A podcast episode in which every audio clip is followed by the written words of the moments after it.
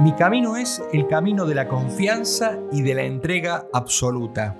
Así resumía Santa Teresa de Lisieux el secreto que la llevó a ella a ser una gran santa, a pesar de ser tan frágil y tan pequeña.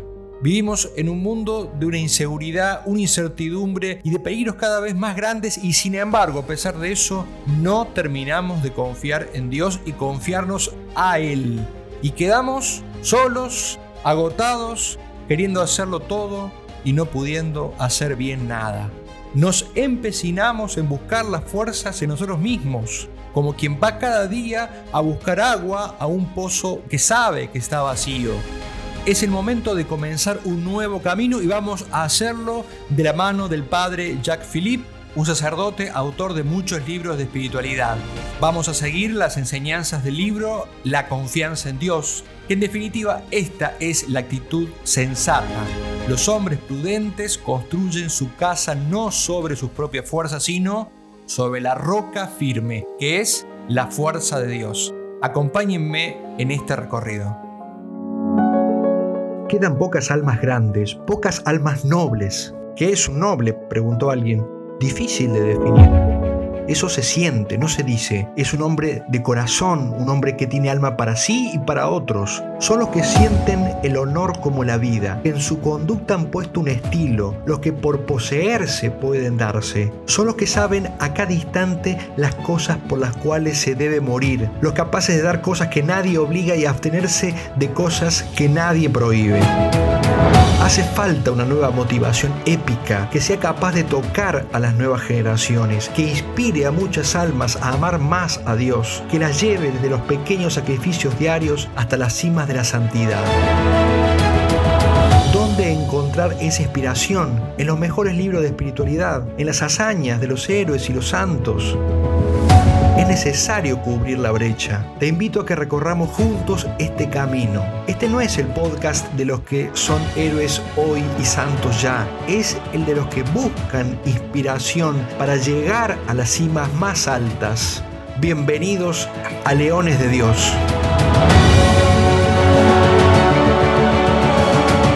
Muy bienvenidos a un nuevo podcast. Soy el Padre Ariel y esto es Leones de Dios de Charlas Cat.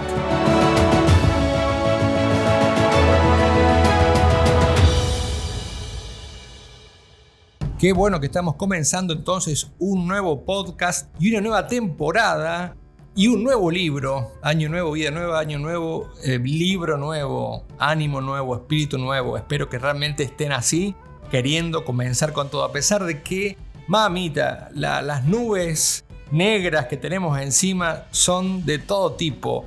Ideológicas, epidemiológicas, mentiras, tantas cosas que escuchamos en los medios, cansados de todo eso. Pero bueno, acá estamos, eh, con la mejor disposición para dar el buen combate de la fe. Y por eso hoy vamos a arrancar, decía, un libro nuevo que tiene que ver con una historia, una historia muy especial, una historia también que tiene que ver eh, personalmente conmigo porque tiene que ver con mi conversión. ¿Qué iba a decir, padre? No, y es que, es que el libro que vamos a ver, que se llama La confianza en Dios, de nuestro querido padre Jacques Philippe, el mismo autor del libro anterior, perdón que me repite, pero bueno, cuando es como una fuente o una mina de oro, ¿no? Uno ve que hasta que no se acabe seguimos, nada, nada, vamos a ir intercalando. Además, estamos, ustedes saben, ¿no? Intercalamos con el libro de Jesucristo, investigación sobre Jesucristo, o sea que para que no se aburran, para que no se cansen de comer siempre el mismo plato, vamos cambiando siempre. Bueno, entonces decía que este libro, La confianza en Dios, del padre Jacques Philippe, contiene una historia. Y es la historia de nada más y nada menos que Santa Teresita de Lisieux, Teresita del Niño Jesús. ¿Por qué? Porque este tema de la confianza en Dios tiene muchísimo que ver con ella. El caminito, como ella decía, espiritual de Teresita tiene que ver esencialmente con la confianza en Dios. Así que nos vamos a nutrir muchísimo de la espiritualidad de Santa Teresita de Lisieux en todo este recorrido. Y digo que tiene que ver con mi historia personal porque también yo, como tantas y tantas personas, podría decir que inicié mi segunda conversión con el libro Historia de un alma de justamente Santa Teresita del Niño Jesús. eh, leyéndola dije, este también tiene que ser mi camino. Y dije, bueno, entonces vamos, la santidad es posible, no es algo para los que ponen los ojos en blanco y no sé, se la pasan rezando, sino que es posible para todos. Eh, hay que rezar, no estoy diciendo que no hay que rezar. Bueno, vamos a, a meternos de a poco entonces en este tema de la confianza en Dios. La confianza en Dios es fundamental, más en esta época. Ustedes tengan en cuenta que vivimos en una época donde el hombre ha o se encuentra sumido en una gran inseguridad, una gran cantidad de miedos, los cuales han sido inyectados, para decir una palabra en boga ahora con esto de las vacunas. Ese miedo ha sido inyectado. Ha sido inyectado muchas veces voluntariamente por los medios de comunicación, por las personas que quieren manipularnos. El miedo, acuérdense, es la estrategia básica de manipulación. Miedo que también, podríamos decir así, utiliza el mismo demonio. Miedo, desconfianza, tristeza, empequeñecimiento, palabra difícil, eh, son todas armas del demonio y del enemigo. Y la desconfianza entonces es algo que crece de algún modo natural en ese contexto de, inseguridad, de temores, de miedo, sea por las cosas que nos rodean a nivel próximo, cada uno sabe su situación familiar o historia personal, eh, fracasos y distintas cosas que nos van van, van creando ese contexto para, para, sentir inseguridad y miedo y temor, desconfianza, sea por la situación global, como decíamos, como ahora en un contexto de cuarentena, digamos así, en un contexto donde está el miedo, el temor, encerrados, etc., o a nivel global, las cuestiones políticas, las ideologías, hace poco se aprobó el aborto acá en Argentina, eh, son todas cosas que evidentemente inyectan, como decíamos, un gran miedo. Y la confianza se va resintiendo. Incluso la confianza en Dios. Y de la confianza en Dios depende todo. Acuérdense cuando Cristo dijo, si tuvierais fe del tamaño de un grano de mostaza, le diría a esa montaña que se arroja el mar y ella os obedecería. Es decir, si tuviéramos fe, en ese sentido fe, el Señor lo usa no solo en el sentido de fe sobrenatural, o sea, creer eh, un contenido de la revelación, de un Dios uno y trino, etcétera, sino también fe en cuanto su otra característica que es la confianza. Tengo fe en esta persona, si tuviéramos esa fe para con Dios, haríamos maravillas, haríamos maravillas, cosas mayores. ¿eh? Como dice el Señor cuando les dice, eh, haréis cosas mayores vosotros. Pero claro, las haremos en la medida en la medida que confiemos en Dios, que confiemos en el poder de Dios, que confiemos en el amor de Dios, en la providencia de Dios, en la cercanía constante que Dios tiene en nuestra vida. Es clave. Ahora uno dice, bueno, yo sí confío, Padre, en Dios, sí, mm, pero ¿cuánto? Es como que me digan, yo tengo fe. Sí, sí, pero ¿cuánto? Porque si tuvieran, si tuvieras la confianza del tamaño de un grano de mostaza, hoy serías un gran santo. Hoy harías maravillas, haríamos, perdón, me sumo, haríamos. Porque todos necesitamos trabajar en esto, ¿no? En esto de la confianza. Y por eso vamos a leer, meditar, reflexionar a partir de esta excelente obra y de la mano de la historia de Santa Teresita del Niño Jesús. Así que bueno, sin más preámbulos, comencemos. La primera aclaración que el padre Jacques Philippe hace es que este libro en realidad es una transcripción de un retiro espiritual que él predicó hace unos años, eh, justamente para el mes de Santa Teresa de Lisieux, que es el mes de octubre. Y ya de entrada nomás nos cuenta sobre este caminito, como llama Teresita. Voy a decir Teresita para que no se haga tan largo cada vez que diga Teresita de Lisieux o del Niño Jesús. Teresita, a secas. Entonces eh, dice que va a explicar qué consiste este caminito totalmente nuevo, que así lo llamó Teresita, que es, también le llamó ella, un camino de confianza y de amor. Fíjense, camino de confianza y amor. Ella lo descubrió, ella lo vivió y ella lo fue transmitiendo a quienes, a las novicias que ella tenía a cargo. Acuérdense que ella era maestra de novicias. Y ella es como que presintió, dice el padre Philip, que más allá de ese grupo pequeñito de novicias que, que tenía ella como su pequeño rebaño, Dios quería hacer que esto llegara a una legión de almas, de almas humildes, de personas frágiles y débiles, que levante la mano el que no es frágil y el que no es débil, para, dice así Teresita, guiarlas hasta la cumbre más alta del amor. Ven, bien leones de Dios, la frase esta, ¿eh? bien leones de Dios. Las cumbres más altas del amor, no alguna cima, no algún acto de valentía ocasional, sino leones. ¿eh? Ser leones quiere decir todo el tiempo. No, no, no, no es que nos transformamos eh, a veces, hagamos, mostramos los dientes, no, somos todo el tiempo leones de Dios. Bueno, mis leones, entonces vamos con el primer capítulo que justamente lleva este título, Un camino totalmente nuevo. El padre Philip eh, dice que él presiente como si Dios quisiera formar un nuevo pueblo para eh, colmarlo con la fuerza del Espíritu Santo, un pueblo que dé fruto para mayor gloria de Dios, eh, para anunciar el Evangelio, para hacer bien a todos los hombres, ¿no? Pero claro que él cree o ve que ese pueblo es un pueblo de personas humildes y personas pobres, pero justamente él eso lo ve como una oportunidad, ¿eh? como solemos decir, y hace una invitación el padre Philip justamente a dejarnos visitar en nuestra humildad. ¿Por qué? Porque dice que la fuerza de Dios, lo cual es, que es la verdadera fuerza, se desarrolla en la debilidad del hombre, como, como dijo San Pablo. ¿no? Entonces hay que dejarnos visitar en nuestra humildad, en nuestras miserias, para recibir eh, una nueva fuerza, ¿no? ¿Y cuál es esta nueva fuerza? La fuerza que da la confianza, la fuerza que da la fe. El padre Philip dice que va a lograr esto o, llevarnos hacia estas ideas de dos maneras. Primero, comentando algunos textos de Teresita, explicando, leyendo y explicando. La verdad que los textos son muy buenos y vale la pena leerlos, ¿eh? como lo vamos a leer durante estas, este, estos podcasts pero luego también si conviene explicarlo un poco, vamos a, utilizar esa explicación del padre Philip y una segunda parte también dice en la cual el padre Philip nos va a enseñar a poner en práctica esa confianza ante las dificultades y ante las pruebas de la vida.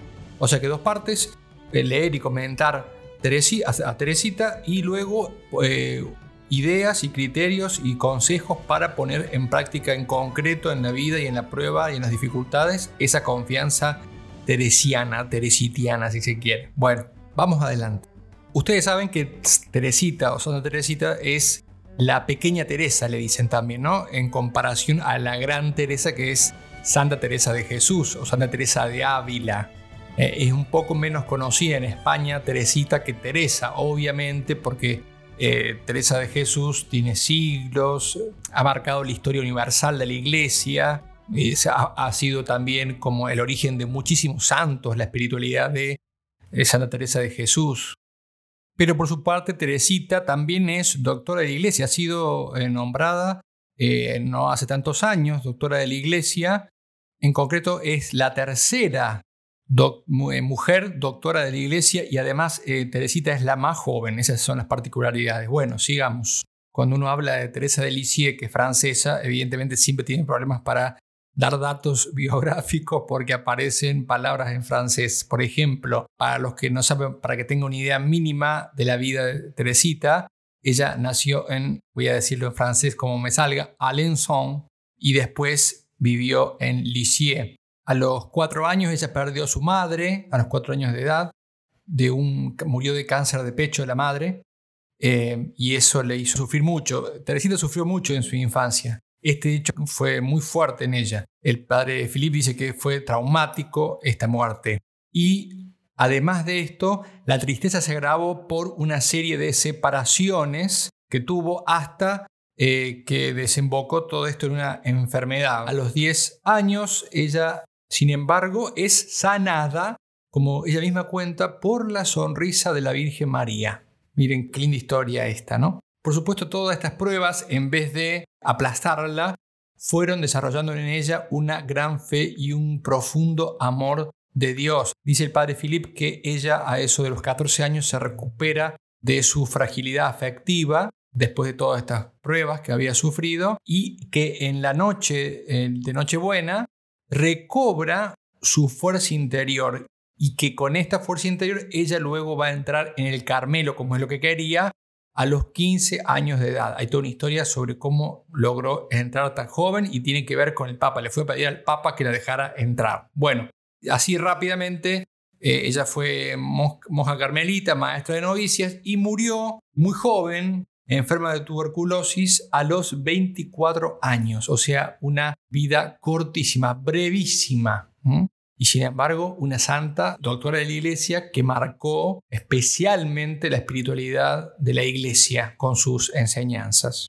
Después que ella muere, se publica el libro Historia de un alma, que tuvo un éxito impresionante. Historia de un alma. Eh, esto hay que leerlo, ¿eh? es un libro que hay que leer, especialmente si este tema de la confianza en Dios y de la cómo Dios hace grandes obras a pesar de tu debilidad, tienen que leer este libro. A mí personalmente me ayudó muchísimo, diría, fue clave en mi conversión. Creo que es el primer libro de espiritualidad eh, escrito por un santo que he leído cuando tenía 19 años, creo. Este libro se expandió por todo el mundo, tuvo, como decíamos, un éxito fulminante, inesperado, y también, bueno, evidentemente empezó a crecer por todo el mundo la devoción a la santa. Y además ella hacía milagros, como había eh, anticipado que se dedicaría a hacer. El padre Philip cuenta algunos ejemplos de milagros de esa época ella fue canonizada recién en 1925 y no sé si dije, pero murió en el 30 de septiembre de 1897, o sea, fue canonizada 28 años después de su muerte. Dice el padre Philip algo interesante también quiero resaltarlo y es que el estilo que ella tiene es particular, es propio del siglo XIX y dice, puede no gustar a todo el mundo. Y yo eso no lo había pensado, pero es cierto. Es justamente Historia de un alma, es ella misma cuenta en primera persona todas las, maravillas que Dios hizo en su vida. Eh, es autorreferencial, pero en el buen sentido, digamos así, ¿no? Porque es todo con el fin de exaltar la bondad de Dios y cómo, a pesar de su pequeñez, Dios había hecho tantas cosas buenas, tantas cosas buenas en ella. Que si quieren es de alguna manera el Magnificat de la Virgen María, ¿no? El Señor ha hecho en mí grandes cosas. Miró la humildad de su servidora. Dice el padre Philip que el caminito, o sea, ese camino que ella recorrió, que ella recomienda, es el camino de la santa infancia, que tiene mucho del genio único de nuestra Teresita de Lisieux. Este camino de la santa infancia, por otra parte, es sumamente evangélico, absolutamente evangélico. ¿Por qué? Porque la idea de Cristo de que Dios es nuestro Padre y de que nosotros somos sus hijos es una idea central de la revelación de Jesucristo. Y esto de, si no os volvéis o si no os hacéis como niños, no entraréis en el reino de los cielos. O sea, la idea de hacerse pequeño como un niño para poder entrar en el reino de los cielos es absolutamente central, por lo cual ese pequeño caminito de la santa no es un invento, no tiene nada de invento, tiene más bien toda la fuerza de una renovación, ¿no? de un recordarnos realmente cómo es el camino para llegar al reino de los cielos, cómo es el camino para llegar a la amistad con Dios. ¿Y por qué doctora de iglesia? Bueno, porque ella va a explicar ese, ese hacerse como niños de un modo práctico, de un modo concreto, sencillo, claro, y bueno, eso es suficiente para que la iglesia le haya proclamado doctora de la iglesia, porque si realmente hay una ciencia importante, es esta, ¿no? saber cómo llegar al reino de los cielos, cómo llegar a Dios, cómo ganarle el corazón de, Dios Padre, ¿no? O en realidad cómo dejarnos ganar por el amor de Dios Padre, que sería más correcto, porque ya estamos en el corazón del Padre. El padre Philip recuerda que evangelio quiere decir buena noticia, y como toda buena noticia es o debería ser algo que nos alegre. El evangelio no es y no debería ser una ley que nos oprime, como que si nos, cierra el pecho cuando vemos la carga que nos quieren poner encima. Algo muy cierto que menciona el padre Philip a propósito de esto es que, y es muy cierto, solemos tener la tentación de pensar de que nosotros por ser cristianos, por ser católicos, tenemos una vida más complicada o más difícil, ¿eh? porque tenemos que además de todas las dificultades del día a día, cargar con una gran lista de mandamientos que cumplir. Bueno, esa es una visión completamente distorsionada y superficial de la realidad del Evangelio, absolutamente distorsionada. Entonces, por supuesto que el Evangelio de Cristo es exigente, que Cristo mismo, que Dios es exigente, pero no tenemos que perder de vista el centro, la enseñanza central de Jesús, que de verdad tiene que ver más con la buena noticia del amor de Dios y su providencia paterna constante que con el cumplimiento de la ley. Pero vayamos al, texto directo y puro de Teresa con esta confianza sobre todo, y por tanto la invocamos también interiormente cada uno en este momento. Y es que la promesa que ella hizo de que iba a pasar su cielo haciendo bien en la tierra, se va a cumplir hoy en nosotros que estamos aquí volviendo a emprender este camino hacia Dios, el camino del Evangelio, pero explicado por esta doctora, ¿no? Bueno, vamos al texto. Dice así, ella le escribe a su superiora en ese momento que era la Madre María de Gonzague. La Madre María Gonzague la había autorizado para que continuara escribiendo sus memorias y esto Teresita lo hacía por sugerencia de su hermana mayor. Entonces este es el pasaje que vamos a comenzar a leer. Dice así, Usted, madre, dice Teresita, sabe bien que yo siempre he deseado ser santa, pero hay, cuando me comparo con los santos, siempre constato que entre ellos y yo existe la misma diferencia que entre una montaña cuya cumbre se pierde en el cielo y el oscuro grano de que los caminantes pisan al andar. O sea, una montaña altísima, la imagen de los santos, y un pequeño, oscuro grano de tierra, ella, ¿no? Esta es la comparación, sigamos. Pero en vez de desanimarme, me he dicho a mí misma, Dios no puede inspirar deseos irrealizables. Por lo tanto, a pesar de mi pequeñez, puedo aspirar a la santidad. Agrandarme es imposible. Tendré que soportarme tal cual soy, con todas mis imperfecciones. Fíjense, yo quiero resaltar cada una de esas ideas que tiene que quedarnos grabadas. ¿eh? Vamos a ir repasando. Primero, el deseo que Dios pone de santidad. Ella es muy lógica, muy sensata. Dice, si Dios me pone ese deseo, no me va a poner un deseo que yo no pueda cumplir. Y entonces, ¿cómo va a ser si yo soy pequeña y los santos son gigantes? Pero dice, puedo pesar, yo no me puedo agrandar. Me tengo que, y fíjense esto, tendré que soportarme tal cual soy con todas mis imperfecciones. Y entonces ella va razonando muy sensatamente, muy sabiamente. Sigamos. Pero quiero buscar la forma de ir al cielo por un caminito muy recto y muy corto, por un caminito totalmente nuevo. Fíjense, todos nos sumamos a esto, ¿no? Buena idea la de Teresita. También todos queremos un camino recto, un camino corto. Y sí, esto nos puede sorprender, un camino totalmente nuevo. Y sigue diciendo, fíjense, ¿no? Qué curiosa su, su inteligencia. Estamos en un siglo de inventos. Ahora no hay que tomarse ya el trabajo de subir los peldaños de una escalera. En las casas de los ricos, un ascensor la suple ventajosamente. Yo quisiera también encontrar un ascensor para elevarme hasta Jesús, pues soy demasiado pequeña para subir la dura escalera de la perfección. Entonces busqué en los libros sagrados, ¿eh? en los evangelios, algún indicio del ascensor. ¿A dónde estaba ese ascensor? Fíjense, ¿no? Objeto de mi deseo. Y leí estas palabras salidas de la boca de la sabiduría eterna, o sea, las palabras que Dios revelaba. El que, o sea, Jesucristo, ¿no? El que sea pequeñito, que venga a mí. Y entonces fui adivinando que había encontrado lo que buscaba.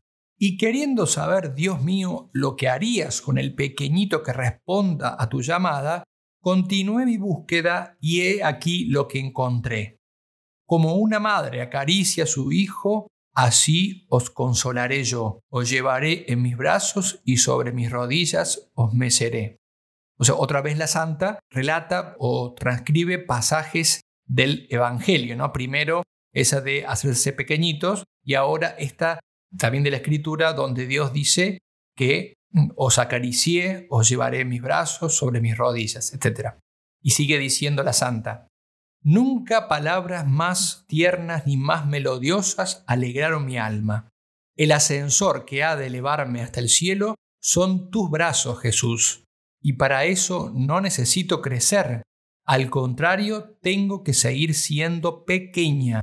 Tengo que empequeñecerme más y más. Tú, Dios mío, has rebasado mi esperanza y yo quiero cantar tus misericordias. Bueno, hasta aquí entonces el texto manuscrito de la misma Santa Teresita, donde explica el inicio de este descubrimiento, de este camino espiritual, de este ascensor para llegar a Dios. Empiezan su corazón a recibir la gracia de Dios y a explicarnos a nosotros cómo recorrió ella ese camino a la santidad. Vamos ahora a ir desgranando un poco este pasaje tan lleno, tan profundo, tan rico, frase por frase, siguiendo al padre Philip. Fíjense las palabras con las cuales comienza Teresa. Dice, yo siempre he deseado ser santa, es lo que decíamos recién. Teresa quería ser santa desde niña. De hecho, en una ocasión, en el Carmelo ya viviendo como monja, se vio en un momento contrariada por uno de sus confesores, que era un padre jesuita, cuando ella le dijo, quiero convertirme en una gran santa como Teresa de Ávila. Y fíjense el error de este sacerdote que la reprendió y le dijo que en vez de, eso que él creía que era soberbia, le dijo que se tenía que contentar con ser una buena religiosa. Error del padre jesuita este. ¿Por qué? Por confundir, por confundir los grandes deseos con soberbia. Muchas veces pasa esto, cuando uno dice, yo quisiera hacer cosas grandes, yo quisiera eh, ser santo, ser un gran santo, la gente dice, vas, pretencioso. Y sin embargo, eso no indica ni humildad ni soberbia. Todavía no sabemos eso, no sabemos si qué nos mueve, pero más bien podemos pensar de que si los deseos son sinceros, esté allí la mano de Dios, esté allí la inspiración divina. Además, en contra de este sacerdote está lo que dijo Cristo, sed perfectos como mi Padre Celestial es perfecto, o sea, máxima aspiración, ni siquiera dijo sed perfecto y se podría haber terminado ahí la frase, pero dice, como mi Padre, o sea, perfectos como Dios. Entonces, si yo aspiro a eso, soy un soberbio. Evidentemente, no. Error, error de este padre. Todos nos equivocamos, pero bueno, hay que saber reconocerlo. Además, el deseo de ser santa que tenía Teresita, explica el padre Philip, no era por vana ambición o por gloria, para que la vanaglorien, como decía uno, ¿eh? para que la reconozcan, ahí va la santa, ahí va la gran santa, sino para qué? Para amar a Dios tanto como fuera posible amarlo. Y esto es lo que hizo según justamente el Evangelio. Ella quería ser también útil para la iglesia y sentía que la única manera de ser útil para la iglesia, y para todas las almas, era dirigir todos sus esfuerzos a la santidad. Pero había un pero, fíjense lo que dice, pero hay, dice Teresita, cuando me comparo con los santos, siempre constato que entre ellos y yo existe la misma diferencia que entre una montaña, bla, o sea, se percató enseguida de que su sueño era casi imposible, digamos así, a pesar de su buena voluntad en sí mismo. Si ella tuviera que hacer fuerza para llegar a eso, sería, sí, ciertamente imposible. Pero se daba cuenta que esos deseos, como decíamos, ardientes, no podían ser una ilusión. O sea, no podía Dios haberle puesto eso sin que lo pudiera cumplir. Una cosa también que es importante aclarar que pone padre Philip es esa idea de que la santidad viene por eh, hacer cosas extraordinarias. Siempre predicamos en Charlas Cat, tiene este, este punto equilibrado que es el siguiente. Ni las obras difíciles y grandes y extraordinarias nos hacen santos, ni de por sí las obras ordinarias y sencillas.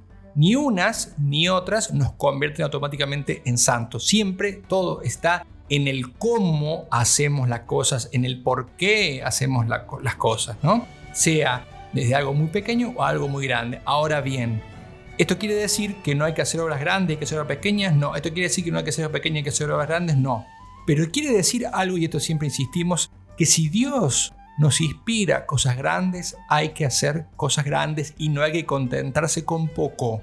Porque la tendencia común es decir, yo me santifico con las cosas pequeñas y después no hago ni lo pequeño ni lo grande. ¿eh? Para no hacer lo, grande, digo que Dios me pide lo pequeño y después ni lo pequeño hago. Entonces, no importa tanto en ese sentido, es cierto qué hacemos, sino cómo lo hacemos. Pero la santidad radica en esa manera, en esa disposición y en esa fidelidad a lo que Dios nos pide.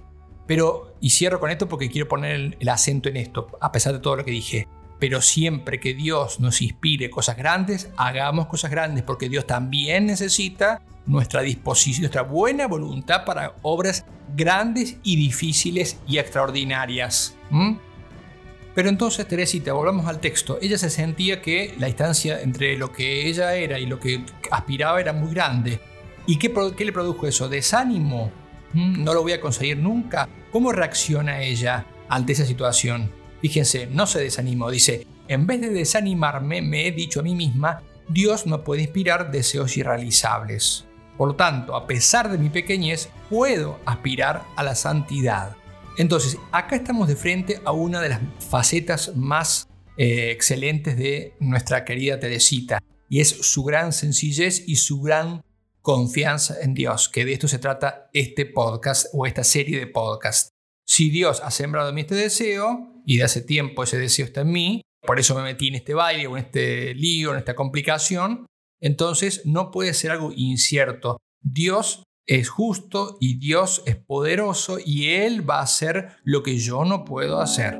Ahora bien, la pregunta es, ¿cómo hace Dios en mí esa obra grande? ¿Cómo puedo hacer yo para que Dios haga en mí esa gran obra, para que Él haga lo que yo no puedo hacer?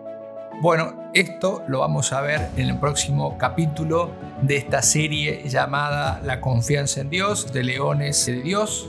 Así que si quieren encontrar más respuestas a estas preguntas, van a tener que seguir acompañándonos. Que Dios los bendiga, especialmente que la Virgen los sostenga en este año que comienza, como ya los hemos, eh, ya lo hemos pedido, ya desde el podcast anterior. Y que si alguien dice, bueno, pero yo padre no tengo ese gran deseo de ser santa, bueno, cuando no tengo deseo de ser santa, puedo desear, desear ser santa. Puedo desear, desear ser santa. Puedo pedirle a Dios que me dé ese deseo. Puedo hacer esto. Así que nunca hay que desanimarse. El desánimo es inspiración del demonio. La tristeza, la mala tristeza, que es la tristeza de sentirse incapaz de hacer nada, desmotivada para hacer algo bueno, porque pensar de que no, no, no voy a poder hacerlo, ese descorazonamiento es propio del demonio. Propio de los hijos de Dios es la confianza en Dios Padre. Que Dios lo bendiga. Hasta la próxima semana que, haga, que tengamos un nuevo capítulo de Leones de Dios. Gracias por acompañarnos una vez más.